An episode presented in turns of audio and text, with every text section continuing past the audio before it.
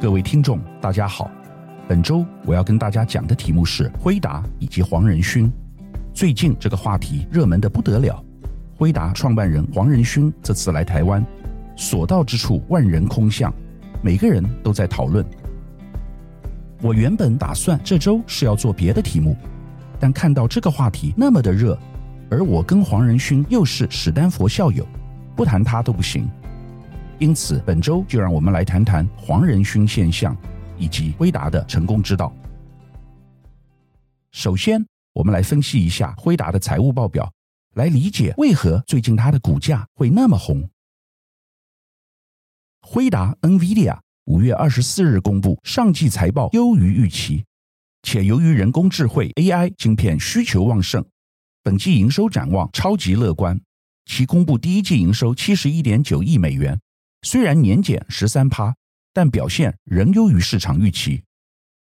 预估第二季营收可上看约一百一十亿美元，将创下历史单季新高，比分析师预期还高五成，激励隔日股价大涨二十五趴，也带动科技股反弹。今年初，因为 ChatGPT 使用人数暴增，已推升一波 AI 热潮。如今，辉达看好未来营收成长。更带动 AI 风潮续烧。由于生成式 AI 必须投入巨量数据进行训练，预估对 GPU 需求倍数成长，并带动周边产业同步受惠。在辉达股价飙涨之际，台积电、超微、三星等科技大厂股价也同步受惠。根据路孚特 Refinitiv 的资料，辉达股票。现在以华尔街平均估计未来十二个月获利的四十五倍成交，也就是预期本益比 （Forward PE） 为四十五倍。然而，辉达五月十八日交易时的本益比倍数是六十二倍，大约是辉达发布超加财测引爆这波股价大飙的一周前。本益比越高，表示该档股票越贵。专家解释，投资人抢进辉达股票。但它的本益比却在下跌，是因为华尔街调高辉达获利预期的速度比股票上涨的速度还快。华尔街对辉达第二季获利预期的共识是每股盈余可达二点零五美元，这是分析师们平均提高九十五趴后的数字。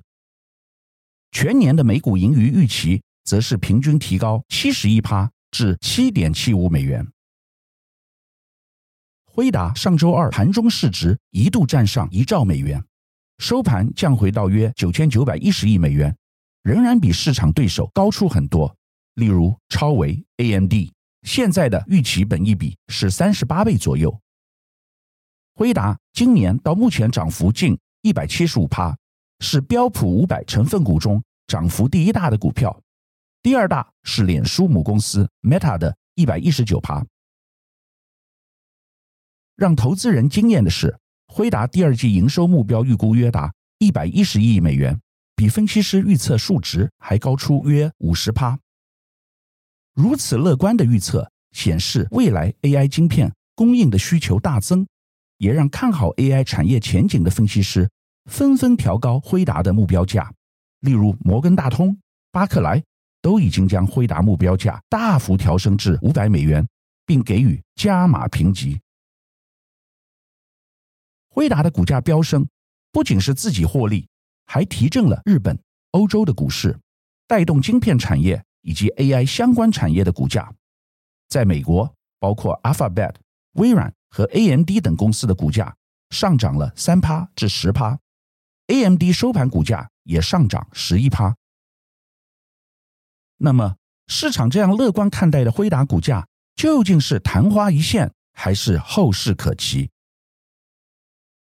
辉达执行长黄仁勋兼森晃在接受路透采访时表示，随着企业将生成式 AI 应用到各项产品、服务和业务流程，全球规模达数兆美元的资料中心基础设施将从一般用途转向加速运算，进而激发对资料中心产品的需求。大型科技公司将重点转移到人工智慧上是件好事。盼望在数位广告和云端计算的利润受到经济疲软的压力时，AI 可以发挥作用。投资银行 Hargreaves Lansdown 股票分析主管纳森 Darren Nathan 表示，辉达股价得利 AI 晶片销售的现象只是冰山一角，世界正面临技术革命的另一个拐点，犹如当初的蒸汽机以及网际网络的诞生。另一家投资银行 Wedbush 的艾维斯 Dan Evans 盛赞辉达的股价表现，认为人工智慧革命是历史的转折点。辉达则是 AI 产业未来发展的关键晴雨表。美银证券半导体分析师维维克阿利亚 （Vivek Arya） 对此则表示，使用辉达的产品并提高运算能力非常容易。目前，运算能力基本上就等同于细股的强势货币。面对外界庞大的 AI 晶片需求，黄仁勋将辉达自比为全球 AI 发动机。并说正在努力为所有客户提供服务。为了进一步解决越来越多创业公司在大模型方面的运算能力需求，黄仁勋将辉达比喻为台积电，希望透过最近发布的 NVIDIA AI Foundations 辉达企业级生成式 AI 云端服务，帮助需要构建、改进和操作大型语言模型和生成式 AI 的客户。构建自定模型，这些客户甚至不用自己配置超级电脑服务，直接借着辉达超级电脑租借服务 DGX Cloud，透过网络浏览器就能即时使用 AI 超级电脑的运算能力。换言之，辉达提供的是类似 AWS 的云端服务，可说是 AI as a Service。黄仁勋进一步加强，把辉达塑造为人工智慧时代基础建设的雄心。过去近三十年，他带领辉达从一家以设计、销售 GPU 图形处理器的半导体公司，逐渐成长为加速 AI 运算能力、软硬体整合一体化的晶片商巨头。TrendForce 分析，生成式 AI 必须投入巨量资料训练。为缩短训练，就得采用大量高效能 GPU。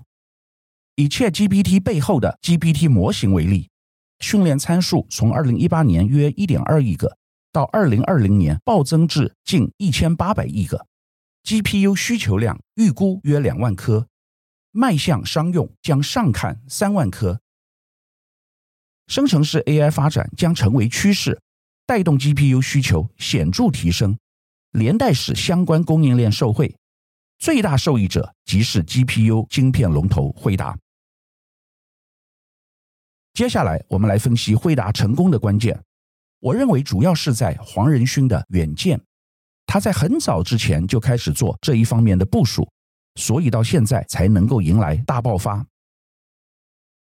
当被问及辉达在生成式 AI 崛起的过程中，能获得丰厚回报是运气还是先见之明时，黄仁勋表示：“我们只是坚信，总有一天会有新的事情发生，剩下的就是需要一些偶然的发现。”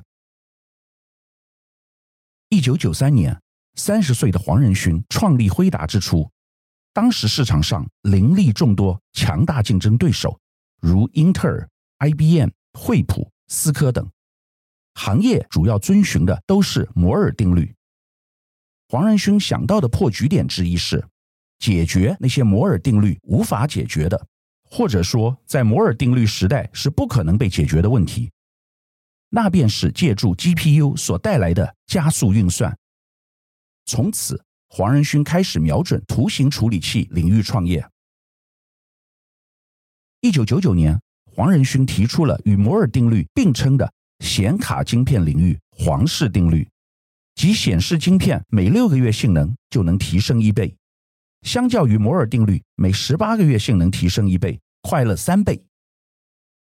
正是基于更高频率的更新速度，黄仁勋用更强性能的 GPU 满足游戏玩家的操作体验，为 AI 晶片时代的来临提早打好了基础。二零零六年。黄仁勋对未来再进行一场豪赌，发布了 CUDA 软体工具包，使用者可透过辉达的 GPU 进行图像处理之外的运算。但此后十年，黄仁勋都在接受来自华尔街的责问，例如：“你们为什么要进行这项投资？没有人在使用它，它的估值为零。”等负面声音。在辉达决定发展 CUDA 以前，AI 已经有近四十五年的发展，但迟迟一直无法起飞的原因，除了需要更多的数据用以训练模型，另一个便是算力的问题。CUDA 是一套辉达提供给开发人员的编程工具，让工程师能运用 CUDA，省下大量撰写低阶语法的时间，直接使用高阶语法。诸如 C++ 或 Java 等来编写应用于通用 GPU 上的演算法，解决平行运算中复杂的问题。直到二零一六年左右，也就是 CUDA 问世的十年后，人们才突然意识到这是一种截然不同的电脑程式编写方式。它有变革性的加速功能，然后在 AI 领域取得突破性的成果。到二零二零年七月时，辉达市值逼近两千五百亿美元，首度超越英特尔的两千四百八十亿美元，成为美国本土市值最高的半导体商。黄仁勋上周在 Computex 于新冠疫情后的首场直播主题演讲中，公布了多项新系统、软体及服务。并宣布，企业可以利用这些平台来驾驭生成式人工智慧在当代历史上所掀起的巨大浪潮。这股浪潮改变了从广告、制造到电信等各行各业。他以近两小时的时间向观众演说分享，加速运算服务、软体与系统促进，诞生出新的商业模式，且让现有模式更具效率。他透露，生成式人工智慧使得工业数位化更上一层楼。此外，他也在演说中钦点台湾的合作伙伴，包括研扬科技、研华科技、安提国际、永勤电子、华硕、技嘉科技、英业达、和硕、纬创资通等，立即让各公司与辉达同享 AI 神光的光环。黄仁勋化身超级业务员，不仅强力推销自家产品，也为合作伙伴发功加持，推销功力堪称一绝。Computex 二零二三参展大厂展出的新产品，若不能加上 NVIDIA 合作伙伴，就落伍了。在联发科新品记者会中，执行长蔡立行与黄仁勋共同现身。宣布将为软体定义汽车提供完整的智慧座舱方案。双方将充分发挥各自汽车产品组合的优势，共同为新一代智慧汽车提供卓越的解决方案。黄仁勋此次来台，亦受到台湾大学校长陈文章之邀，在台大毕业典礼致辞。黄仁勋先以台语跟大家打招呼，之后表示其台语不够好。因此改用英文演说。一九九四年，黄仁勋从俄勒冈大学毕业时，正是个人电脑革命开启之时。黄仁勋提到，毕业之后四十年的时间里，个人电脑、网络、行动设备、云端技术先后引领时代。随后，黄仁勋询问台下学生：“处于 AI 时代的你们将创造什么？”并提到。你们即将进入一个巨大变革的时代，就像我毕业时遇到个人电脑和晶片革命时一样。你们正处于 AI 的起跑线上，每一个行业都将被革命。你们正处在的世界更复杂，面临着地缘政治、社会和环境上的变化和挑战，被科技围绕着。我们处于一个永远连接和沉浸的数据世界。与现实世界平行存在，AI 为我们带来巨大的机遇。反应敏捷的企业将利用 AI 技术提升竞争力，而未能善用 AI 的企业将面临衰退。有些人担心 AI 可能会抢走工作机会，有些人担心 AI 发展出自我意志。对此，黄仁勋回应道：“我们正处于一个新领域的开始，就像个人电脑、网络、行动设备与云端技术一样。但是 AI 的影响更为根本，每个运算层面都会被重新改写。它改变了我们撰写软体的方式，执行软体的方式。从各方面来看，这是电脑产业的再生契机。对于企业而言，更是一个黄金机遇。你们正是这个产业的重要基石。最后，黄仁勋鼓励年轻人全力以赴去奔跑。不要慢慢走，不论是为了食物而奔跑，或不被他人当作食物而奔跑，你往往无法知道自己正处在哪一种情况。但无论如何，都要保持奔跑。接下来，我再从几个不同的角度来分析黄仁勋及辉达集团的策略及成功之道。首先是最近黄仁勋表达对中国市场的看法。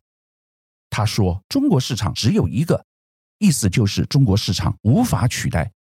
目前中国业务占辉达总营收的三分之一。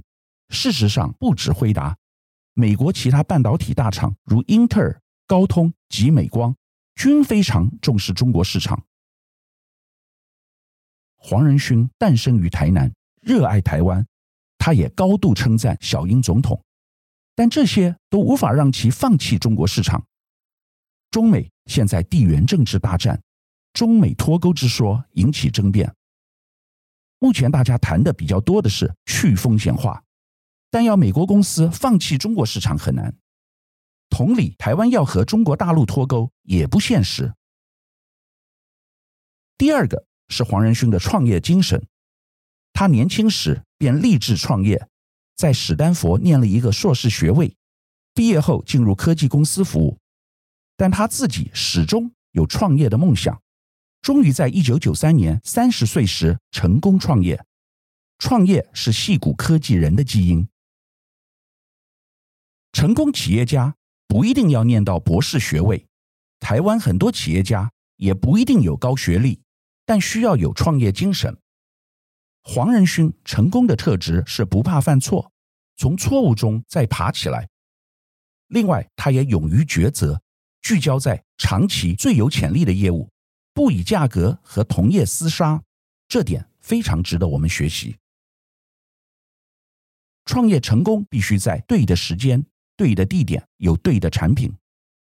黄仁勋早期并未特别成功，属于大器晚成型，但他创业的地点在美国加州，有新创氛围，是绝对正确的选择。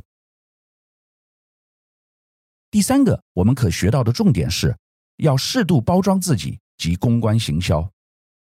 黄仁勋非常懂得创造话题。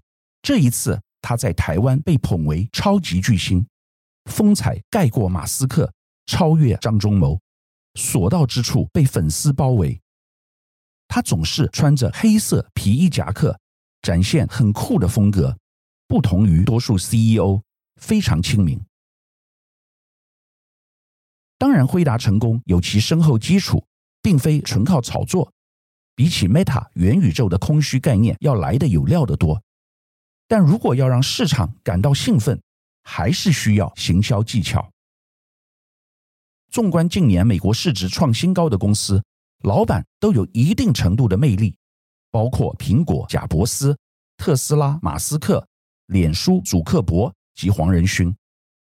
一个企业最好的代言人就是创办人，老板一定要拥抱群众，才能创造话题。第四是打造生态系的重要。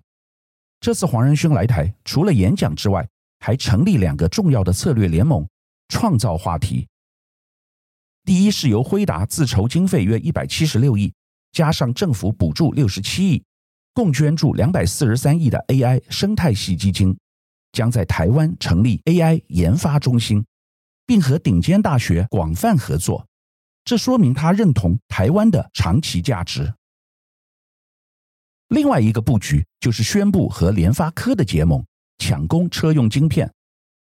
联发科是台湾最成功的 IC 设计公司，跟辉达结盟可谓双赢，而辉达也可借由联发科的网络布局，深入中国市场。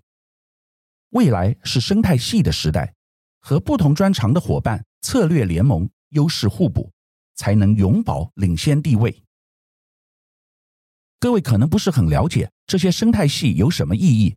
其实黄仁勋在打造的是 AI 生态系，因为 AI 虽然是未来的趋势，但现在还在初始阶段，很多人不知道如何使用 AI。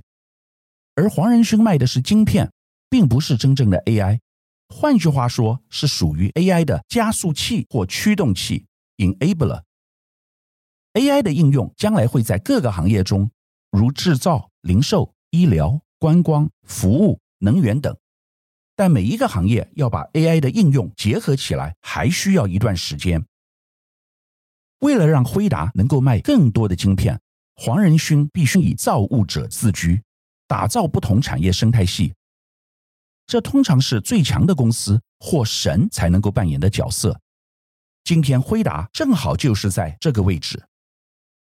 作为一兆美元市值的公司，未来每年还可以拥有三十趴到五十趴的成长，辉达可以放手去实现他的愿望。所以黄仁勋积极布局，不仅和企业如联发科，也和各个学校携手打造人才的生态系，其目的就在此，真的让人不得不佩服他的深谋远虑。从黄仁勋身上，我们看到了创新、敢拼。长远布局等特质，希望未来有更多台湾人能在国际舞台发光发热。本周我们跟大家讨论最近最红的企业辉达 （NVIDIA） 以及其创办人黄仁勋 （Jensen Huang）。从以上的分析，大家可以了解到黄仁勋的成功绝对不是偶然，是基于他个人的特质以及长期的坚持，再加上大环境的变化，才能够一炮而红。这给我们很大的启发：企业要投资，一定要做长期投资。台积电成功也是到这十年才大爆发。台湾企业正在面临一个关键的转折点，每个企业未来都有很多商机，每个企业都应该做好基本功。唯有长期投资，未来才能绽放出像辉达一样的光芒。以上是本周我为您分享的趋势，感谢收听奇缘野语。如果喜欢我的分享，希望大家能够订阅、下载，以后直接收听我们的节目。另外，如果您想要留言与我分享您的心得，或是想要听什么样的新闻分析，欢迎到我们的脸书智门 SmartGate 留言，或是私讯给我。欢迎大家推荐给你的亲朋好友们，邀请大家一起收听。那我们下集再见喽。拜拜。